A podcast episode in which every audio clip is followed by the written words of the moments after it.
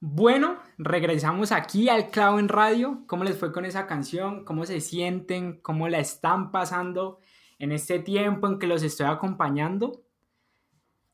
Tenemos otra invitada especial al programa del Clavo en Radio, una invitada sorpresa, como de pronto ya están un poco acostumbrados.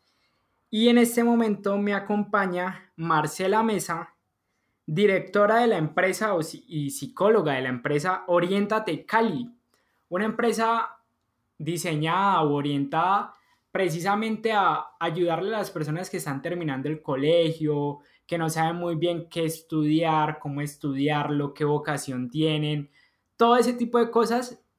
De ellos se encargan de eso, de ayudarle a orientar su futuro, precisamente por eso el nombre. Quiero saludarla. Marcela, buenas noches, ¿cómo está? ¿Cómo se encuentra el día de hoy? Muy buenas noches, Fernando. Excelentemente. Yo digo que cuando uno ama lo que hace y se dedica, puede dedicarse 12 horas y más a esto sin cansarse, o casi sin cansarse. Uno, ¿cómo llega a decir, bueno, yo quiero ayudarle a la gente a que sepa qué es lo que quiere hacer toda su vida o gran parte de su vida? Interesante pregunta, Fernando. Mira que eh, yo me lo he preguntado varias veces, bueno, de las tantas opciones que uno tiene para trabajar como psicóloga, ¿por qué he decidido yo eh, dedicarme a esto? Y fíjate que muchas veces lo marcan a uno historias, historias a su alrededor, historias de sus compañeros, yo recuerdo eh, desde mi misma hermana que eh, empezó primero en Alemania una carrera de matemáticas y claramente esa no era y después de un año entonces se cambió de carrera y terminó estudiando biología. Eh, recuerdo compañeras que iban a estudiar veterinaria, pero como no pasaron a veterinaria, terminaron primero donde los Hare Krishnas y después estudiando fisioterapia y, y bueno, tantos que dieron tantas vueltas y que realmente nunca se identificaron con su profesión y yo veía realmente cómo sufrían y cómo eran de infelices por nunca haberse atrevido a ser ellos mismos y nunca haber encontrado realmente como un camino que los llenara de satisfacción. Eso es algo que yo me propuse, dije yo, yo quiero aportar a que eso sea diferente, porque trabajar en orientación profesional es como trabajar en ayudarles a las personas a encontrar su felicidad.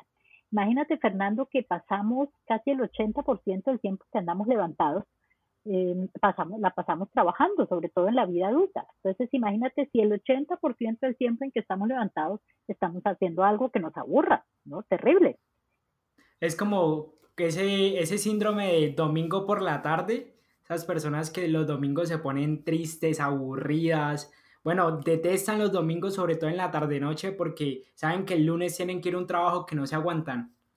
Exactamente, Fernando. Es como, y imagínate que hay unas cifras aterradoras. La empresa Gallup, empresa encuestadora a nivel mundial, ha encontrado que el 87% de las personas adultas están mal ubicadas en su espacio laboral, que o están mm, eh, sobrecalificadas o subcalificadas o sencillamente no se identifican con lo que hacen, van a trabajar porque pues toca ir a trabajar. Pero eso no tiene por qué ser así, eso puede ser completamente diferente.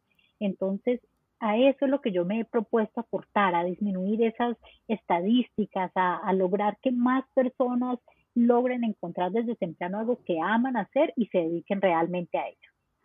87% es muchísima gente, muchísima. Imagínate, sí, imagínate, eso lo ha encontrado la empresa Gallup y las, aunque las estadísticas para Colombia son del 77%, aún son muy altas. Imagínate, el 77% de las personas que anda por ahí, pues no ama lo que hace, anda muy aburrido en su trabajo.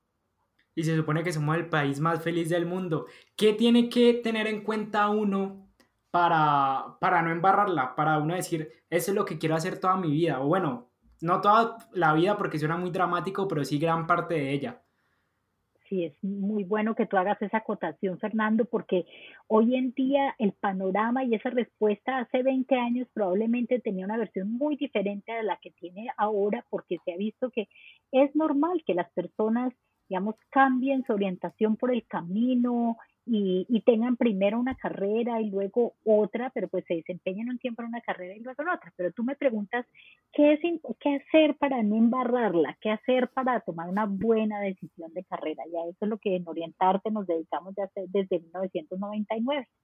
y hemos encontrado que lo primero y lo más importante, y el 50% del trabajo es conocerse muy bien a sí mismo, conocerse muy bien a sí mismos, hacer ese autoinventario.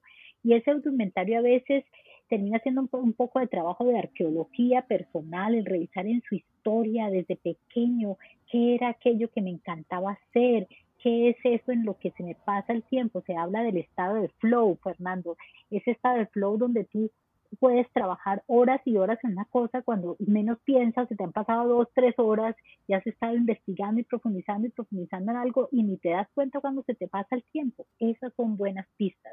Esas son pistas de aquello que te encanta, la materia del colegio o las materias que donde tú siempre y voluntariamente dabas la milla de más y esa materia puede ser de deporte, arte, eh, filosofía, español, eh, inglés, etcétera. Esas son esas preguntas que debe uno hacerse, bueno, ¿qué realmente disfruto? Y después después de mirar hacia adentro, todo un buen tiempo, de analizarse muy bien qué es lo que te gusta, qué es lo que te fluye, qué tipo de ambientes te gustan, debes conocer muy bien también de qué se tratan las carreras, Fernando, porque encuentro muchos muchachos, nosotros no solo atendemos a los muchachos cuando están en el bachillerato, sino también a los que durante su universidad de pronto dicen, uy, Dios mío, ¿esto en qué me metí? Esto eh, aquí me equivoqué de carrera, esto no me gusta para nada, me siento aburrido, me siento deprimido, tengo mucho miedo de admitirlo, porque muchos tienen mucho miedo de admitir eso cuando llevan en tercer, cuarto semestre, decirle a los papás. No, bueno. O a veces en noveno semestre, es muy dramático, imagínate uno lo que cuesta una universidad privada, pues para gastar nueve semestres así, es darse cuenta de que eso no es lo suyo.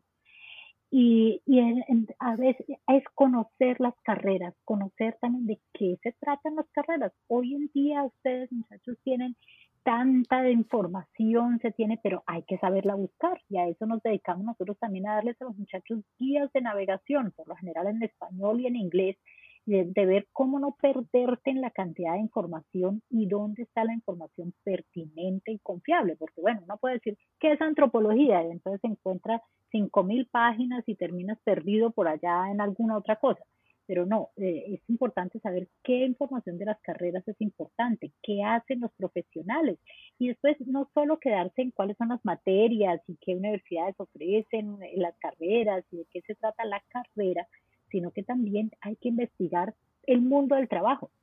Es decir, eh, poder, por ejemplo, supongamos el, el tema antropología, ¿qué hace un antropólogo? ¿Qué campos de acción tiene? Y ahí hay un reto grande y es buscar no solo un antropólogo, sino un antropólogo, un médico, un psicólogo, un arquitecto que ame lo que hace. Esa es una de nuestras cruzadas así principales, encontrar personas adultas y profesionales que amen lo que hacen y que quieran compartir esa experiencia con los muchachos. Eso es un referente muy importante. Eso es, e inclusive yo los animo ya cuando pasemos todo este tiempo de pandemia, etcétera, que puedan ir a visitarlos en su sitio de trabajo, hacer una experiencia directa de trabajo y realmente dar como una probadita, como una degustación de la carrera. Eh, para, para poder tomar decisiones. Esos son los tres pilares principales y obviamente hay otro también, siendo muy realistas, y es que tenemos que ver, bueno, podemos financiar este proyecto, realmente cómo está la parte financiera, una, pues, pues si puedo pagar la carrera en la universidad que quiero y la otra es cómo está el mercado laboral. Eso también, esa es información muy importante. Digamos que nosotros nos hemos pasado un poco de confianzudos con Marcela, o bueno, yo lo he hecho, y le hemos pedido un favor porque, pues digamos, yo no tuve la oportunidad de hacer un test, o bueno, no recuerdo haberlo hecho antes de elegir mi carrera profesional.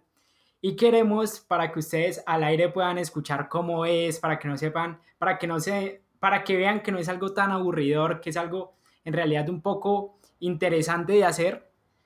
Vamos a realizar un test vocacional para ver si yo la embarré o no al escoger mi carrera muy pailas y ya a estas alturas del partido la embarré definitivamente, pero vamos a ver qué pasa.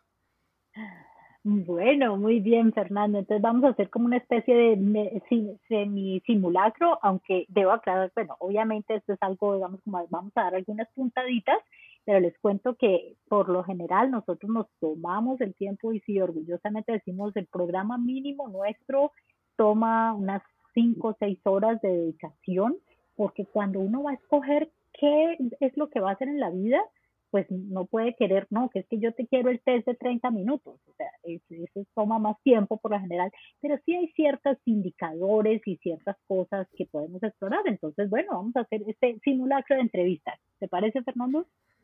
Claro, me parece, y por supuesto que lo que dice Marcela es muy cierto. Digamos que esto es simplemente un experimento, algo que nos dio como por hacerlo en el programa, pero es, es una decisión muy importante la que se tiene que tomar y hacerlo en cinco o dos minutos, pues es algo que no, no es lógico y no es sensato.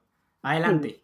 Bueno, voy a plantearte algunas de las preguntas para que los que nos escuchan puedan ver eh, más o menos, bueno, como que, bueno, ¿qué, ¿qué es eso que pregunta cuando uno va a una entrevista de orientación? ¿Qué es lo que le pregunta? Entonces vamos a hacer este juego de roles. Entonces, bueno, Fernando, entonces, vamos a ver primero que todo, es muy importante que entremos en y esta pequeña entrevista va a servir para que tú te conozcas un poco más a ti mismo y a mí me va a servir para conocerte también un poco mejor. Entonces, primero que todo, Fernando, ¿estás aquí de manera voluntaria o alguien te obligó a venir o alguien te convenció de que vinieras?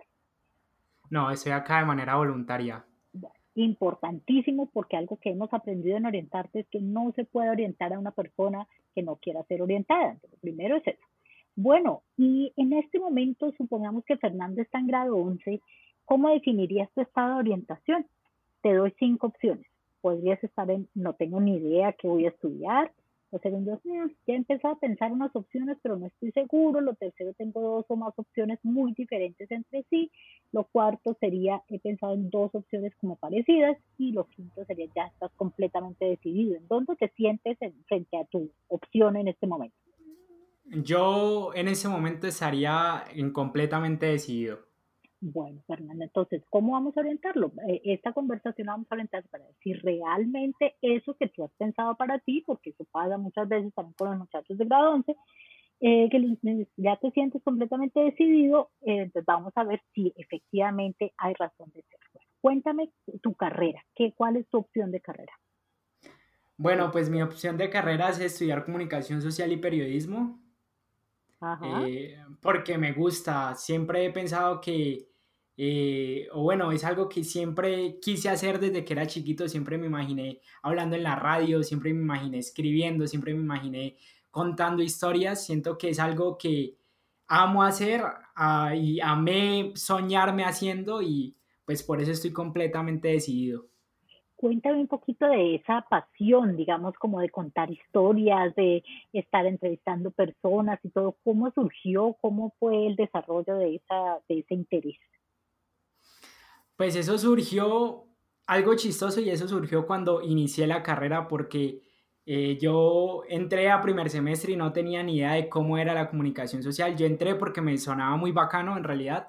No tenía muy claro qué se iba a hacer en la carrera, cómo lo iba a hacer y cuál era el perfil, el perfil o la salida profesional. Simplemente sabía que eran periodistas y ya. Pero conforme avanzó la carrera, el asunto de leer, de escribir, de hablar con las personas, comenzó a llegar a mí, era algo que tenía que hacer casi todos los días y, me emocionaba muchísimo, sentía una pasión, una energía que hasta ahora no he sentido en ninguna otra cosa.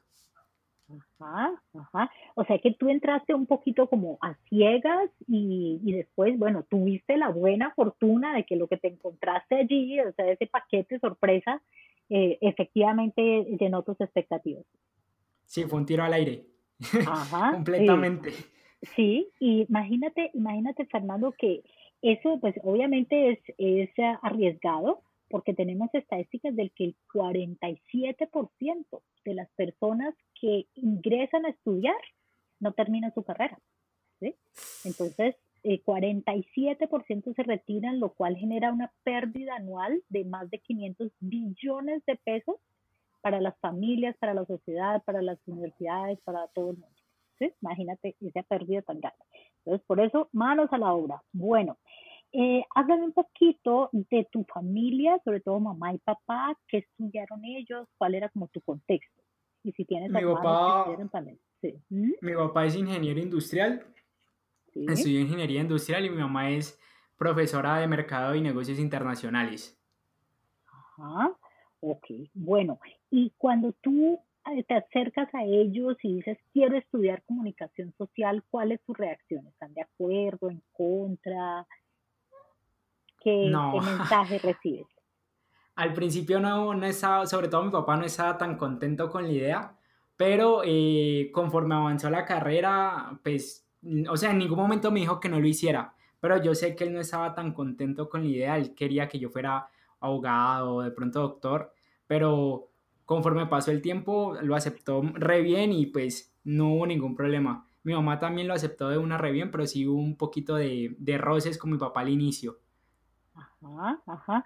Bueno, esta situación la tenemos con mucha frecuencia. A los papás les cuesta mucho trabajo como aceptar que su hijo no va a, a, vivir o no es como la extensión de sí mismo ni está allí para cumplir sus sueños. Ese es un mensaje, también no sé si nos escuchan algunos papás más adelante, pero es muy, muy importante como aprender a aceptar que nuestros hijos no son nuestros hijos, son los hijos de la vida, como lo decía Khalil Gibran en su famoso poema acerca de los hijos en el, en el libro El Profeta. Eh, y, y eso influye muchas veces. Los padres son de los influenciadores más, más grandes junto con los maestros acerca de la elección de carrera. Bueno, mmm, háblame un poco de, mm, pues, de, por ejemplo, de experiencias significativas en el colegio, por ejemplo. ¿Alguna vez has tenido distinciones, medallas, logros especiales, por ejemplo, ciencia en español, en idiomas, en matemáticas, en ciencias naturales, ciencias sociales, en algún mérito general, en arte, música, danza, teatro? ¿Alguna de ellas? No, pues no, la verdad no. Pero eh, en 11 y en décimo estuve en el, pues en la diversificación de periodismo de, mi colegio. Y creo que eso fue algo fundamental para eh, entrar a, la carrera. Exacto, esas experiencias son muy, muy importantes, sobre todo si las tuviste y si las disfrutaste, te las disfrutabas, al parecer. ¿sí? Por supuesto, me encantaban. ¿Hubo alguien así especialmente influyente en ese, en ese caso, algún docente, alguna experiencia influyente en ese sentido? Sí, el profesor de, la diversificación, el profesor Jesús Eider, pues yo creo que ha sido de los mejores profesores que he tenido en mi vida y pues fue el que me enamoró de la lectura, de la poesía, del teatro, del periodismo, de todo. Sí, a ese señor le debo pues mi carrera. Pero bueno, Marcela, lastimosamente, eso a mí en realidad me gusta muchísimo hablar sobre las cosas vocacionales, sobre mi vida. A mí me encanta hablar sobre mí, tengo ese pequeño detalle, pero lastimosamente el tiempo se nos está acabando. Entonces, en conclusión, no la embarré. Para nada, Francisco. ¿Tú qué opinas? ¿Cómo te sientes tú de 1 a 10? ¿Cómo te sientes frente a tu, tu, profesión? Te diría yo. No, yo me siento muy contento en mi profesión. Yo me siento muy, muy contento con mi profesión. Y, y, no, sí, definitivamente yo, yo sabía que no la había embarrado, pero quería ver si el test arrojaba otra cosa. la primera exploración da muchos indicadores en que estás en el lugar adecuado, o sea, no estás en la vivienda, bueno, no mencionamos nombres, no estás en aquel banco donde no se puede, no sé, no podrías estar en el lugar equivocado. Eh, no, para nada, para nada. Estás muy bien ubicado y lo más importante es que estés feliz en tu trabajo y te lo goces. Bueno, ella fue Marcela Mesa. Las personas que estén interesadas para adquirir el servicio, para seguirlos en redes sociales, que quieran saber más sobre los test vocacionales, ¿dónde los pueden contactar? Bueno, hoy en día la presencia más importante es en la web. Nos pueden encontrar en orientarte orientarte.com, orientarte.com, y allí encuentran el link a todas nuestras redes sociales, a nuestro Instagram, nuestro Facebook, en nuestro Facebook Live. Eh, a cada rato hacemos Facebook Live con diferentes profesionales, invitamos, es abierto a todo el mundo y es gratuito, lo que quieran pues escuchar de estos Facebook Live, y allí en nuestra página web encuentran los diferentes servicios que ofrecemos a personas, eh, no solo adolescentes, sino también tenemos un programa para adultos, tenemos programas para colegios, para grupos, eh, trabajamos en varios proyectos sociales muy lindos de la ciudad. Bueno, muchísimas gracias, muchas gracias a Marcela Mesa por acompañarnos, por hacerme este por seguirme el juego y hacerme este test. Y nada, para todas las personas que estén muy interesadas en saber, que estén en 11, que sean, sean adolescentes o cualquier persona que quiera saber, bueno, cómo me oriento para saber qué voy a hacer gran parte de mi vida de aquí en adelante, pues listo, ya saben, para hablar con Orientarte. Orientarte, aquí estamos en Cali y virtualmente en donde tengas internet. Listo. Hasta luego, Marcela. Muchísimas gracias. Bueno, con mucho gusto, Fernando. Aquí estamos.